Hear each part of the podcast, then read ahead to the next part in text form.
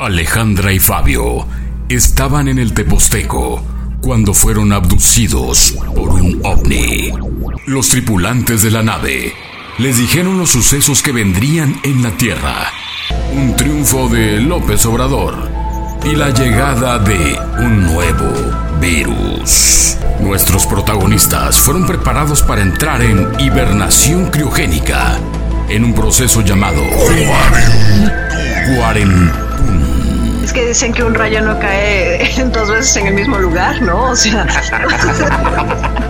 digo. No, como que ahora sí mis amigos acá, los morenazos de África, decir ahora sí, ahora sí, para que vean culeo lo que sea. Una vez por semana, nuestros héroes se darán cita. Fabio Molder y Alejandra Scoli darán cuenta de sus vivencias en el podcast de Cuarentún. Cuarentún. Cuarentún.